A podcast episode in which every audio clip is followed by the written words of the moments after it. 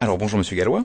Bonjour et merci de m'inviter. Contrairement à l'Italie ou à l'Angleterre, où les autorités seraient parvenues à un accord avec Google concernant les arriérés fiscaux de la firme américaine, les autorités françaises, elles, quant à elles, par la voix donc de Michel Sapin, euh, ont réaffirmé leur fermeté. Il n'y aurait pas de négociation. Qu'espère concrètement euh, Bercy?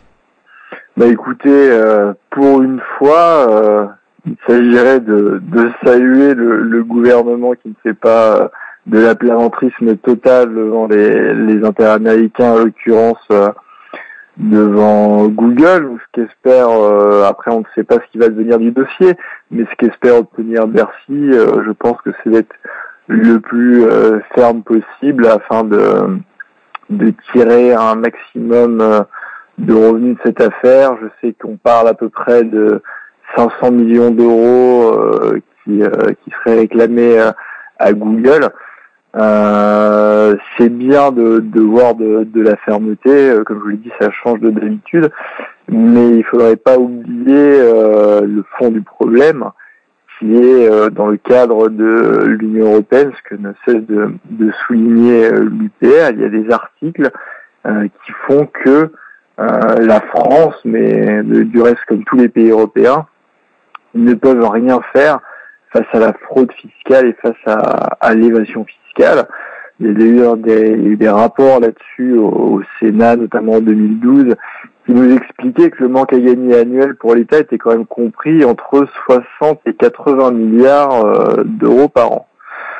C'est colossal et pourquoi? C'est évidemment le système Google. Vous savez qu'il y a certaines firmes multinationales, notamment les grandes firmes américaines, qui ont leur siège euh, soit au Luxembourg ou soit en Irlande où le, taux d'impôt sur les sociétés est très très faible, c'est de l'ordre de 12% en Irlande contre 33 euh, un tiers en, France. Et ce qui se passe, c'est que ces, ces entreprises-là, finalement, vont allouer le profit là où le taux d'imposition est le plus faible. Donc en l'occurrence, vous m'avez bien compris, c'est l'Irlande euh, par rapport à la France et ce qui fait qu'elle ne paye quasiment pas d'impôts en France malgré une activité euh, assez importante. Et euh, le rapport du Sénat dont je vous parlais est édifiant là-dessus, puisque euh, il montrait que les, entreprises de moins de 250 salariés payaient un d'imposition effectif de l'ordre de, de 47%, puisqu'on ne prend pas seulement l'impôt les sociétés, c'est tout compris, alors que les entreprises, donc de grands groupes de 2000 salariés ou plus, en moyenne, payer euh, un impôt de l'ordre de 4%. Donc ça montre bien quand on est, euh, si je veux dire, un acteur euh, de taille globale, dans le cas de la libre circulation des mouvements de capitaux qui fait foi dans l'Union européenne à travers l'article 63 du traité sur le fonctionnement de l'Union européenne, vous pouvez effectivement faire cette évasion fiscale et ces 60 milliards d'euros de manque à gagner, c'est évidemment à mettre en lien, euh, par exemple, avec le déficit de la sécurité sociale, qui est de l'ordre de 13 milliards d'euros. Alors justement, vous soulignez euh, que vous ne savez pas encore jusqu'à où va aboutir donc ce, ce, dossier. Et alors je vais me faire un petit peu l'avocat du diable parce que est-ce que ça risque pas euh, effectivement d'être euh, euh, la montagne qui accouche d'une souris? Parce que comme vous le soulignez aussi, enfin l'article, enfin un article de, de la Constitution européenne autorise donc les entreprises, du moins les multinationales, donc à recourir à ce type de système d'optimisation donc fiscale. Bah écoutez, d'une part, elle l'autorise, donc ça c'est l'article 63 du traité sur le fonctionnement de l'Union européenne, non seulement elle autorise, mais elle l'encourage. Il savoir que Monsieur Juncker, qui est maintenant le président de la Commission européenne, qui est l'ancien Premier ministre du Luxembourg, a monté ce système euh, dans, son, pays d'origine, qui est le, Luxembourg, et l'Union européenne, à travers ses traités, ne cesse de mettre en avant justement qu'il faut, dans un but euh, d'optimisation et d'allocation optimale des ressources de grands marchés, d'aller justement de faire la, donner la prime finalement au moins 10 ans.